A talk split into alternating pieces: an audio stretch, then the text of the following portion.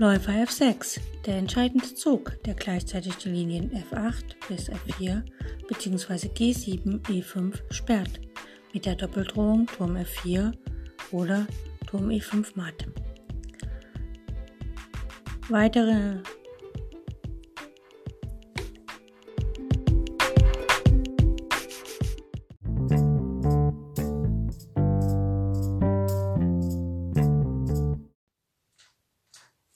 Heute schauen wir uns folgende Stellung an.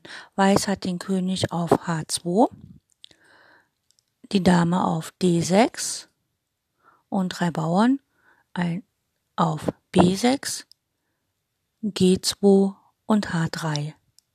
Schwarz hat den König auf H5, die Dame auf E3, ein Bauern auf G4 und ein Bauern auf H6.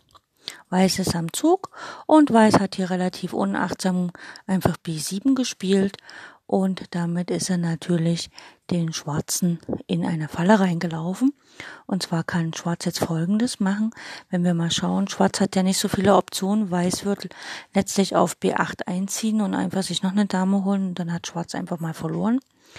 Und was hier Schwarz machen kann, ist einfach äh, die Partie zu einem Remis wenden, denn wenn er nicht mehr ziehen kann, ist er ja Patt und da kann er hier wirklich ganz forciert ins Patt rein äh, sich flüchten. Und zwar spielt er einfach mal G3 Schach Weiß hat keine Chance. Weiß muss mit der Dame auf G3 schlagen, denn wenn das der, wenn der König nach H1 wegläuft, spielt Weiß einfach, äh, spielt Schwarz einfach Dame E1 matt und das will ja Weiß nicht. Also wird Weiß schlagen, Dame schlägt G3 und dann macht Schwarz folgendes. Er opfert seine letzte Figur, die setzen kann.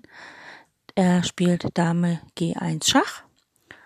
Schwarz, ähm, ja, Schwarz spielt Dame G1 Schach und Weiß hat jetzt keinen anderen Zug, außer dass der König schlagen kann auf G1 und danach ist Schwarz dran und Schwarz hat keine Züge. Die Dame auf G3, die Weiße, nimmt dem schwarzen König das Feld H4 und nimmt dem König alle Felder auf der G-Linie. Der H6-Bauer kann nicht ziehen, weil der König ja auf H5 steht und damit ist Schwarz Patt. Also hat sich Schwarz nach dem fehlerhaften Zug oder unachtsamen Zug von Weiß B7 ins Patt geflüchtet, was natürlich sehr schön ist. Okay, das war's für heute. Wir werden uns die nächsten Tage immer weitere Pattstellungen anschauen und nicht nur im Endspiel, wo vielleicht nur ein, zwei Figuren auf dem Brett sind, sondern wunderschöne Putts mit mehr Figuren auf dem Brett, was natürlich eine wahre Herausforderung fürs Blindschach ist. Ich wünsche euch viel Spaß. Bis zum nächsten Mal. Tschüss.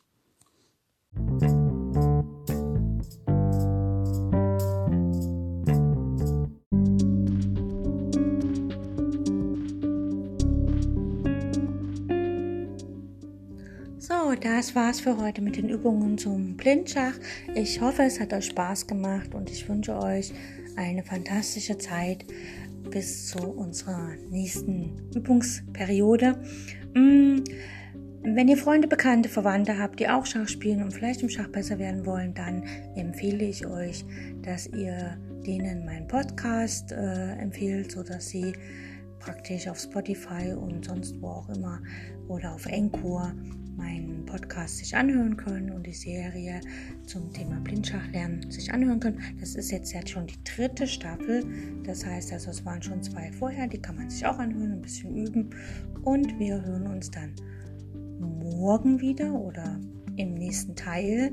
Und falls es euch zu schwer wird, hört die Serie einfach nochmal diesen Teil und wenn ihr jetzt zum Beispiel heute Teil 1 hört, morgen Teil 5 oder sowas, dann immer mal wiederholen, weil Wiederholung schult unseren Geist und lässt uns auch die Dinge tatsächlich lernen, sodass wir immer, ähm, wie soll ich sagen, immer fitter mit dem Thema werden und uns immer mehr auskennen und es für uns nur natürlich wird, blind Schach zu spielen, ohne Schachfiguren, ohne Schachbrett.